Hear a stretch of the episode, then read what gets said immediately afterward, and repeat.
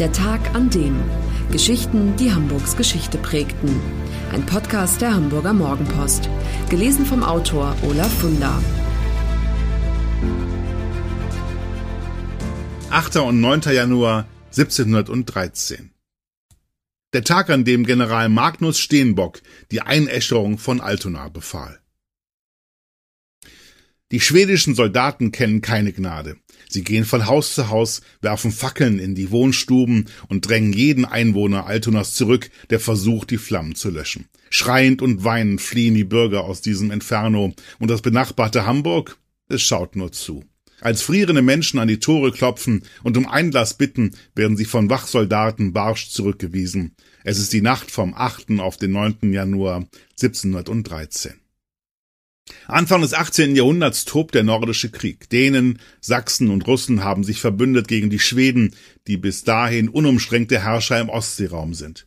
Die Allianz will den Schweden Vorpommern und die Festung Stralsund abjagen. Bei Gadebusch kommt es im Dezember 1712 zu einer Schlacht, die die schwedischen Truppen unter Führung von General Magnus Steenbock für sich entscheiden, es soll ihr letzter Triumph sein. Nach dem verlustreichen Kampf verfolgt Steenbock die nach Westen fliehenden Dänen. Seine Soldaten rauben und plündern, wo immer sie auftauchen. Und als sie sich Altona bedrohlich nähern, bricht dort Panik aus. Zwar lässt Steenbock verbreiten, es werde keine Plünderungen geben, gleichzeitig warnt er die Bürger Altonas aber davor, sich aus dem Staub zu machen. In diesem Falle solle sich niemand wundern, wenn zurückgelassene Höfe und Häuser verbrannt und verwüstet würden. Doch die altonahe Oberschicht ignoriert Steenbocks Drohung. Die Reichen retten ihr Hab und Gut und fliehen.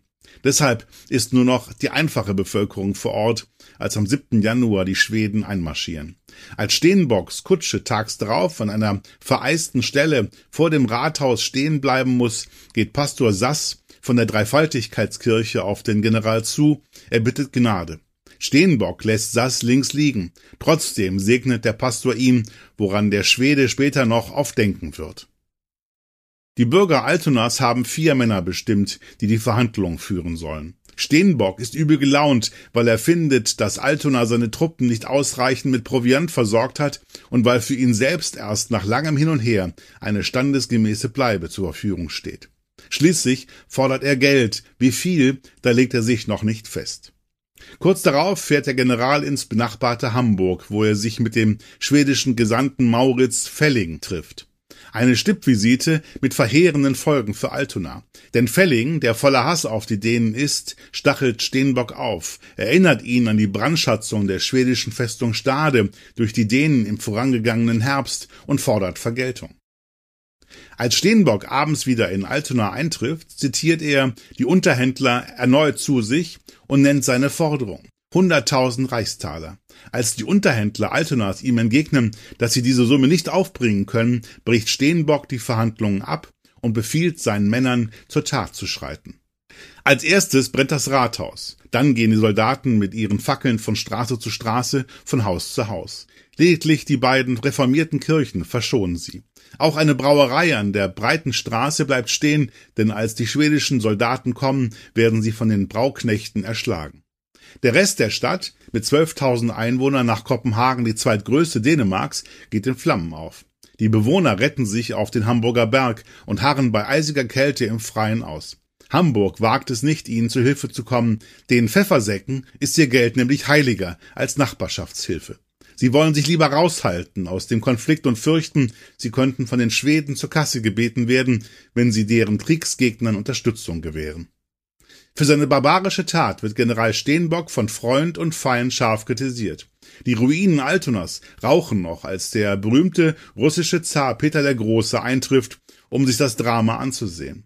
Er ist entsetzt. Sogar Schwedens König Karl XII. äußert sich missbilligend. Steenbock sei zu weit gegangen, findet er.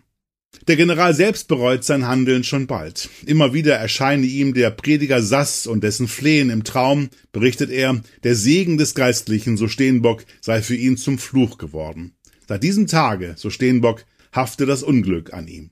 In der Tat, nach dem Brand von Altona zieht Steenbock Richtung Tönning weiter, um die dänischen Truppen zu einer Entscheidungsschlacht zu zwingen, doch der Jäger wird zum Gejagten. Einige Wochen kann er sich in der Festung Tönning verschanzen, dann gerät er im Mai 1713 in dänische Gefangenschaft. General Magnus Steenbock wird nach Kopenhagen gebracht. Dort stirbt er am 23. Februar 1717 in Festungshaft. Das war der Tag an dem Geschichten, die Hamburgs Geschichte prägten. Eine neue Folge lesen Sie jeden Sonnabend in Ihrer Mopo und hören wöchentlich einen neuen Podcast. Noch mehr Historisches aus Hamburg, wie zum Beispiel das Buch zu dieser Serie oder die Magazine Unser Hamburg, finden Sie auch online in unserem Mopo-Shop unter www.mopo-shop.de.